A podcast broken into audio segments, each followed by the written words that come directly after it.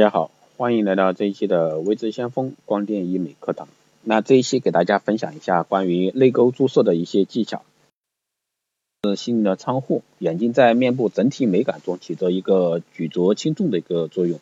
而且从面相美学的角度来说，也是眼睛啊是心灵的仓库啊，是我们人的一个运程的一个至少能占到百分之七十的一个作用。然而呢，就算是再漂亮的一个眼睛呢，也会由于泪沟的出现而黯然失色。所以说，求美者呢对于泪沟注射的需求呢也会越来越大。但是呢，泪沟是相对于面部其他部位。而言比较难掌握的部位，也是最容易出现并发症的部位。就像我们的太阳穴啊，颞部的位。置注射也是一样的，比较容易出现一些并发症。因此呢，在进行泪沟注射的时候，如何才能避免这些并发症呢？那需要掌握哪些注射技巧，才能完全解决泪沟注射的问题？那现在呢，微智先锋老师给大家整理七大啊泪沟的一个注射技巧。那技巧一呢，就是针对成因去除泪沟。那泪沟呢，分为年轻型啊、年长型和眼袋型，不是说所有的类型的泪沟都可以通过注射、填充来解决的。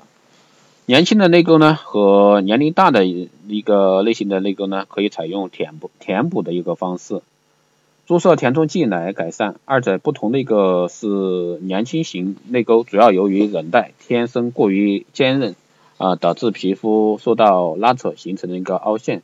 那这种情况的凹陷呢，直接位于皮肤啊，填充的量呢很少，需要很精准，不适合用自体脂肪进行一个填充。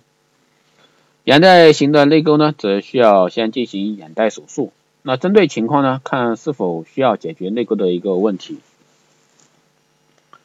第二个呢，就是年长者啊，泪沟应进行综合的一个治疗。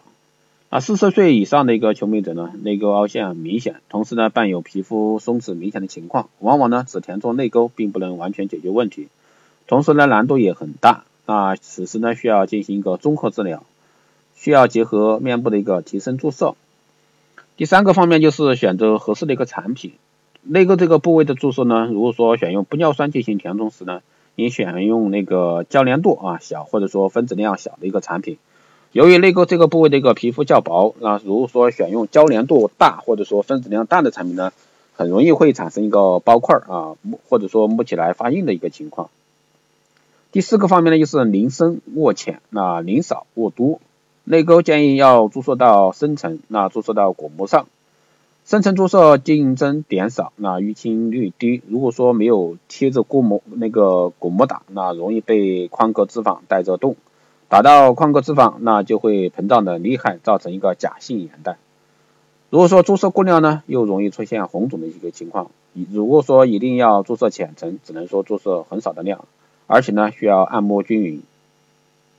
那有一些医生啊，发现泪沟打的深不容易抬起凹陷，啊会选择平铺浅打的一个方法。虽然说早期效果很好，但是呢很容易出现一个术后问题。因为打浅层一般打到真皮层，没打到筋膜层内。啊，内沟呢，皮肤特别薄，眼轮匝肌啊又和皮下组织很难剥离开来，所以说注射的时候呢，很容易打到眼轮匝肌，形成一个纤维包裹。啊，纤维包裹呢又无血血运啊，容易聚成一团。皮肤的一个浅层呢有黑色素，那注射过程容易造成一个黑色素的活跃，出现色沉。如果说注射过量，则很容易造成一个硬结，所以说在这一块的话，大家要注意。第五个方面呢是切记不要注射到以下一些地方啊，大家可以记一下。比如说泪管开口处千万不要碰，那此处呢有大血管，如果说出现淤青血肿呢，会持续半年，无论注射的是深层还是浅层，这一点大家一定要切记。第二个方面是避免注射到眶内和眼轮匝肌。因为眼球的转动呢，会带动眶隔底部脂肪的运动，这样呢容易形成一个假性眼袋。啊，注射的时时候呢，可以让客户眼睛向上看啊，同时呢，拿左手手指抵住框缘，以随时感知推注的一个产品所达到的位置，避免注射到框内。第六个方面是推注缓慢啊，边推注边塑形。那我们在注射推注的时候呢，也就是说推推注射剂啊。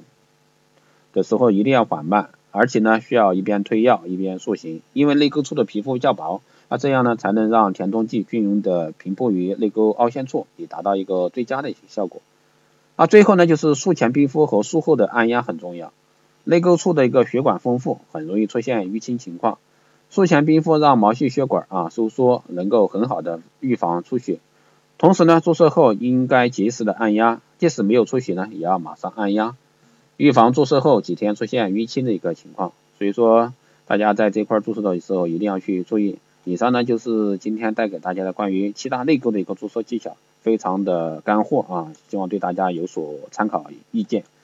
当然，大家都是这个行业的精英，所以说这个是比较专业的话题，对这方面感兴趣、想学的啊，都可以在这块儿找到一些注射要点。当然，你要去学这方面的话，肯定是需要形成专业的一个角度啊，不能说拿着一个片面的东西就开跑，一定是从系列系统的去学这方面微整形的一个注射。好的，这一期节目就是这样。如果说也欢迎大家啊在群里边讨论，也可以加我微信啊四幺八七七九三七零四幺八七七九三七零。备注电台听众，可以快速通过，因为这个微信的话呢，可能年前年前年前过了，年后就就满了啊。因为现在确实每天都在刷，每天都在刷。那相对来说，那年后我会新开一个微信号，那这个号的话，年前会一直这样去加人啊。如果说有加的会加这个号，那年后呢，我会公布新的一个微信号。那也感谢大家一直以来的一个长期支持。那年后呢，可能这个直播平台可能会开起来。直播平台的话，我也主要有三块哈。第一个就是千聊，千聊这一块的话，主要是做一些技术性方面的实战讨论。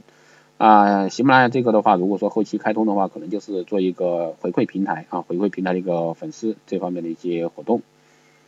还有第三个呢，是映客，映客的话，其实我一直有，只是说一直没去做这一块，确实精力太有限了。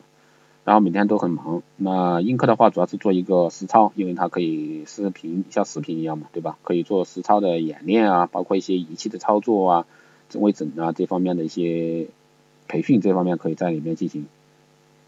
所以说大家对这方面光电医美感兴趣的，可以一直持续关注啊，也可以关注微知先锋啊，新浪微博、新浪微博微知先锋获取更多的内容。如果说你想报名光电医美班的话，都可以在后台私信啊，都可以在后台私信。